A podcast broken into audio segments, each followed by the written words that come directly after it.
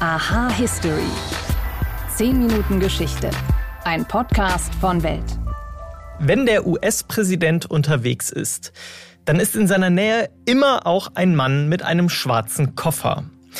Achtet mal drauf, wenn ihr Joe Biden im Fernsehen seht, er wird überall von einem Soldaten in Uniform begleitet und der Koffer, der sieht aus wie eine viel zu breite Aktentasche, aus der eine kleine Antenne herausragt. Und dieser Koffer, der ist ein unverzichtbares Accessoire für den Präsidenten, denn er enthält alles, was dafür nötig ist, die Atomraketen des Landes in Bereitschaft zu bringen und abfeuern zu lassen. Seit wann es einen solchen Koffer gibt, was da eigentlich überhaupt alles drin ist und welche Zwischenfälle die Träger über die Jahre überstehen mussten, darum dreht sich diese Folge. Außerdem geht es in dieser Folge um die dunkle Seite des großen Reformators Martin Luther. Herzlich willkommen bei Aha History. Mein Name ist Wim Ort und ich freue mich, dass ihr eingeschaltet habt.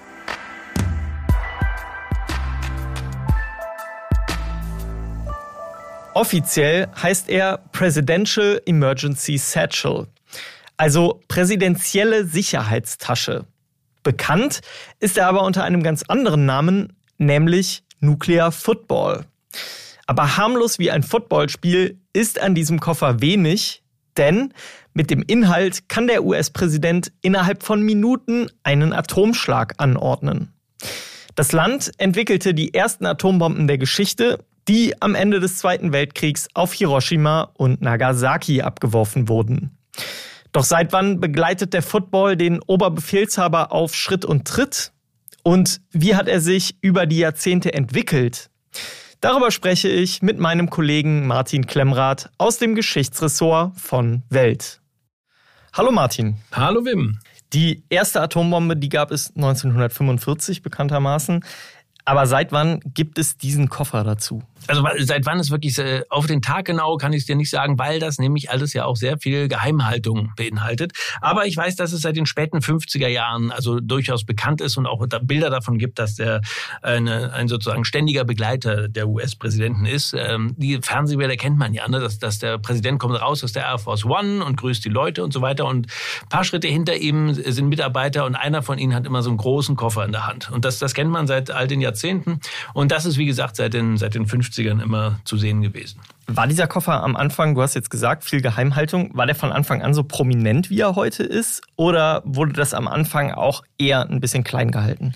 Ja, also der wird äh, heute ja immer gerne mal ins Bild gerückt. Also ist jetzt nicht top secret, dass dieser Koffer existiert, aber es wurde jetzt nicht sozusagen groß drauf rumgeritten, sondern äh, man sah das eben, wurde erklärt, was, was es ist. Und, äh, aber die Details, die behalten sie eben für sich.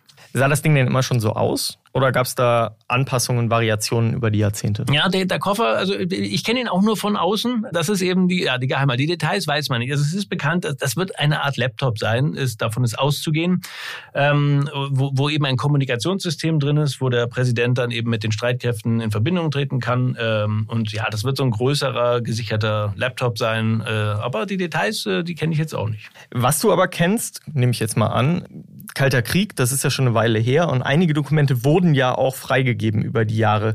Was konnte man daraus ziehen aus diesen Dokumenten? Ja, genau. Also es ist ja immer wieder so, dass dann eben nach, nach all den Jahrzehnten Dokumente freigegeben werden. Und äh, so auch unlängst äh, sind Artikel darüber auch in den USA erschienen. Äh, ganz interessant, also äh, dieser Koffer enthält eben nicht nur dieses technische Kommunikationssystem, das ist so ein großer Laptop, sondern auch äh, diverse Papiere, also diverse äh, Mappen mit, mit Papieren, Dokumenten. Und da ist jetzt mal veröffentlicht worden, was da, was da unter anderem dabei ist, und zwar äh, Notfallpläne, sogenannte äh, äh, Notfallpläne. Ähm, und auch dort nicht die Details sind, sind veröffentlicht worden, aber so die groben Züge, also dass eben der, dort so Entwürfe für Notfallverordnungen drin standen, wo der Präsident dann eben ne, im Falle eines Falles, wenn, wenn die USA nuklear angegriffen werden, dass, dann hätten die ihm das da vorgelegt, dass er dann gleich unterschreiben kann und proklamieren kann. Kann man sich ja ungefähr vorstellen und auch teilweise äh, so ein bisschen ansatzweise steht es auch drin in den Berichten jetzt, was da so drin stand, dass er zum Beispiel Leute einziehen kann zu den Streitkräften, ne, größere Befugnisse, dass er Leute so an sich ziehen kann, äh, Personal, dann sagen, also, ne, äh, oder eben auch dann ähm, ja Verteilung von Ressourcen und so weiter. Ne? Also diese ganzen so, so Notfallmaßnahmen im Falle eines Angriffs auf die USA. Also im Grunde nicht, wie man das häufig aus Filmen kennt, einfach irgendwie einen Koffer mit einem roten Knopf, sondern das komplette politische Arsenal auch. Ja, genau. Also äh, und das ist das ist generell nicht nicht so, wie man sich das äh, vorstellt, ne? dass er einen roten Knopf halt einmal draufdrückt und schon fliegen die Raketen. Also das ist das ist überhaupt nicht so. Das ist äh, eine, eine größere Kette, die da in Gang gesetzt wird und äh, da sind ja auch die ganzen Mitarbeiter und die Militärs. Also da da sind schon viele Sicherheitsmechanismen drin, dass da nicht einfach mal versehentlich äh, eine Rakete losgeschickt wird. Also da werden dann Codes abgeglichen, äh, auch damit eben nicht äh, irgendein Hacker sich sich da, da reinhackt und behauptet, er sei der Präsident und, äh, ne, und dann mal eben die, an die Streitkräfte die Codes durchgibt. Also da gibt es verschiedenste Sicherungsmaßnahmen. Natürlich auch wiederum alles geheim. Die Details kennen wir nicht, aber ja, ist nicht so, dass da einfach einer einen Knopf drückt und schon fliegen die los.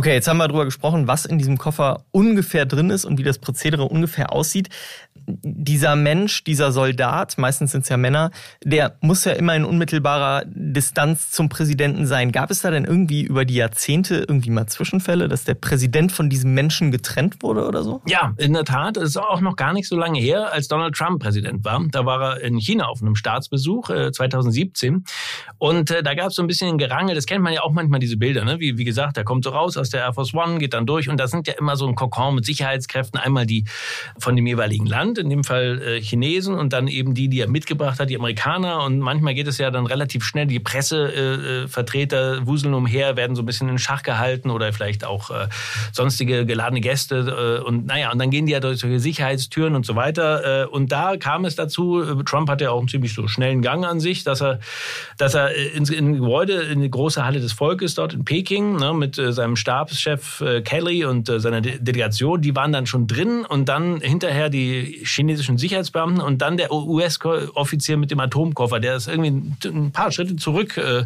geraten und dann haben die ihm erstmal den ein, Eintritt verwehrt, weil die gesagt haben, wer sind Sie, wir kennen Sie, also ne, das, das gab dann so ein bisschen im Eifer des Gefechts, das war aber jetzt nicht böse gemeint von den Chinesen, sondern einfach nur ne, Security, der wusste in dem Moment nicht. Da ist dann Kelly zurückgegangen und hat, äh, hat das, äh, das so ein bisschen, es gab wohl angeblich sogar eine, eine kleine Rempelei, dass der gesagt hat, ich muss da zum Präsidenten durch, der andere hat gesagt, der Chinese geht aber nicht und dann hat Kelly gesagt, doch, doch, der gehört zu uns. Also, naja, also eigentlich jetzt kein so großer Vorfall, aber eben doch, äh, ist eben doch bekannt geworden. Wir haben jetzt über diesen amerikanischen Nuclear Football quasi gesprochen, der ist weltbekannt. Ich nehme aber an, und du wirst es mir hoffentlich sagen können. Es gibt ja viele Länder mittlerweile, die Atombomben haben. Insofern wird es ja bestimmt Äquivalente auch in anderen Ländern geben, oder? Ja, genau. Also ich glaube, dass viele der Abläufe bei, bei den Atomraketen sehr ähnlich sind. Ist ja klar, auch die Bauweise, die Technik, das ist ja äh, ne, weltweit dann doch äh, äh, vergleichbar größtenteils. Und ähm, übrigens ja auch teilweise die, da wird sich schon auch abgesprochen, ne, wenn äh, zum Beispiel Tests stattfinden und so weiter, da, eben damit nicht irgendwas schiefläuft und das falsch verstanden wird im Ausland. Ne, wenn da, also gibt da verschiedene äh, auch äh, Möglichkeiten, das zu überwachen, was die anderen Länder machen, dass die Amerikaner ungefähr wissen, was, was mit den russischen zum Beispiel Atomwaffen, wo die sind und äh, ob da irgendwas passiert mit denen, was, was außer der Reihe ist. Ne? Ähm, das wird also alles schon sehr überwacht. Und, und ja, also auch die Technik oder auch die, die Abläufe sind wohl durchaus vergleichbar. Es gibt zum Beispiel Bilder, wie Jelzin den, einen, den russischen Atomkoffer vorgeführt bekommt. Da sieht man sogar, wie der aufgeklappt ist, nämlich dass es so ein Laptop ist. Und da, da sieht man Bilder, Pressebilder, die sind immer noch äh, abrufbar, wie, wie er da eingewiesen wird. In, äh, ne, da stehen Mitarbeiter um ihn herum, er guckt sich da eben dann diesen Atomkoffer-Inhalt an. Und auch später von Putin gibt es auch Bilder. Also ne, das ist verbrieft, dass die auch solche Systeme haben. Okay. Martin Klemrath, vielen Dank für deine Zeit. Jo, gerne. Um zu verstehen, was heute passiert, müssen wir wissen, was bisher geschah. Genau dafür gibt es unseren neuen Geschichtspodcast. Von politischen Intrigen im antiken Rom über die fanatischen Sektenführer in der frühen Neuzeit bis hin zu den großen Eroberern des mongolischen Reichs und ihren Management-Skills. Ich bin Joachim Telgenbischer. Ich bin Nils Winkmar. Und wir finden heraus, was bisher geschah, um zu verstehen, was heute passiert. Höre, was bisher geschah, überall, wo es Podcasts gibt. War das wirklich so? Mythos oder Wahrheit? Es gibt diese Menschen, die unsere Welt mit wegweisenden Ideen und Erfindungen komplett umgekrempelt haben, die aber gleichzeitig furchtbare Menschenhasser waren. Henry Ford zum Beispiel gilt als Erfinder der Fließbandarbeit und des Zwei-Tage-Wochenendes. Er war aber gleichzeitig großer Bewunderer von Adolf Hitler.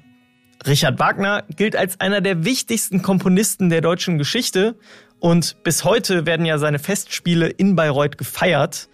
Gleichzeitig war er aber überzeugter Antisemit. Und dann ist da Martin Luther. Mit seinen Reformierungsbemühungen in der römischen Kirche sorgte er für eine Spaltung, die in die Entstehung der lutherisch-evangelischen Kirche mündete. Luther ist also Kirchengründer und er hat mit seiner Bibelübersetzung im 16. Jahrhundert außerdem eine wichtige Vorarbeit für die deutsche Sprache geleistet, wie wir sie heute kennen. Ein Mann Gottes also, der sich für eine menschennahe Kirche und eine verständliche Bibel einsetzte. Und gleichzeitig ein Feind des Judentums, der sich über die Jahre immer mehr radikalisierte. So gab er den Juden bereits in den Jahren vor der Reformation die Schuld an Jesu Tod, die sie seiner Ansicht nach durch ihre Ablehnung zur Taufe ständig wiederholten. In dieser Zeit sah er in den Juden zumindest noch Potenzial, dass viele von ihnen gute Christen werden könnten. Als der Großteil der jüdischen Bevölkerung seine Missionarsbemühungen allerdings ignorierte und sogar selbst Erfolge in der Mission erzielte, da wurde Luther zum Demagogen gegen das Judentum. Anfangs zeigte er das noch in Verbotsforderungen gegen die jüdische Religionsausübung. Später erging er sich dann zunehmend in Fantasien von brennenden Synagogen. Und alles, was nach einem solchen Feuer übrig bliebe, das wollte er zudem mit Erde überschütten lassen, um die Erinnerung an die Religion völlig auszulöschen. Und so gilt Martin Luther in der heutigen Forschung eben nicht nur als Gründer einer Kirche, die vieles besser machen wollte als die damalige katholische Kirche, sondern auch als einer der wichtigsten Wegbereiter des späteren Antisemitismus, dem sich auch die Nazis bedienen sollten. Und Luther hatte es nicht nur auf die Juden abgesehen.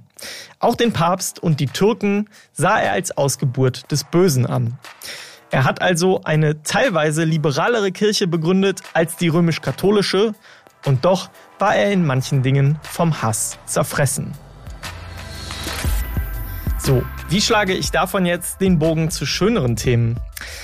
Ich freue mich auf jeden Fall über jede und jeden von euch, ganz egal, ob ihr an irgendeinen Gott glaubt oder nicht. Und ich freue mich ganz besonders, wenn ihr diesem Podcast eine positive Bewertung oder ein Abo auf den Plattformen dalasst. Und wenn ihr Fragen, Themenvorschläge oder auch Kritik habt, dann meldet euch unter history@welt.de. Danke euch fürs Zuhören und bis zum nächsten Mal.